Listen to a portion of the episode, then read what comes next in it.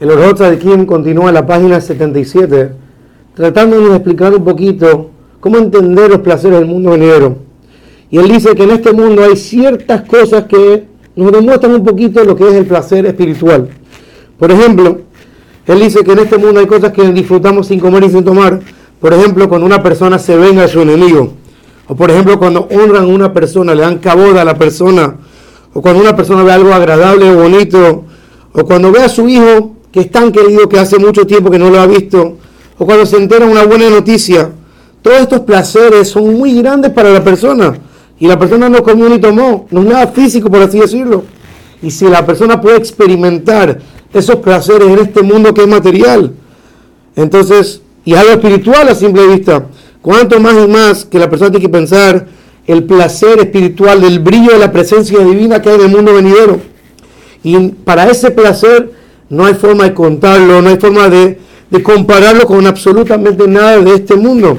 Como dijo el profeta Marraf reja cuando vio la grandeza del mundo venidero, que dijo, qué tan grande es tu bondad, Dios, que estás guardando para los que son temerosos a ti. Y para ese mundo venidero que es el final de la persona, la persona tiene que poner su confianza en Hashem. Hashem tú me vas a ayudar a, llegar al Olam Abba. Esa es la confianza que estamos hablando sobre el mundo venidero. Y que Hashem Hasu Shalom no lo va a abandonar y Barmino no dejar que llegue al Olam Abba. Pero obviamente dice los de Kim que para la persona confiar en Hashem que lo va a llevar al Olam Abba, es imposible poner esa confianza en Hashem sin que la persona haga Maasim Tobim, sin que la persona tenga buenas acciones. Pero después que la persona hace buenas acciones con, con toda su capacidad, en ese momento la persona va elevándose espiritualmente y para lograrlo verdaderamente, dice el Kim, la persona debe sacar el amor de este mundo de su corazón y en vez de eso tiene que meter el amor hacia Hashem, bendito sea, y entregarse totalmente por la santidad de Dios.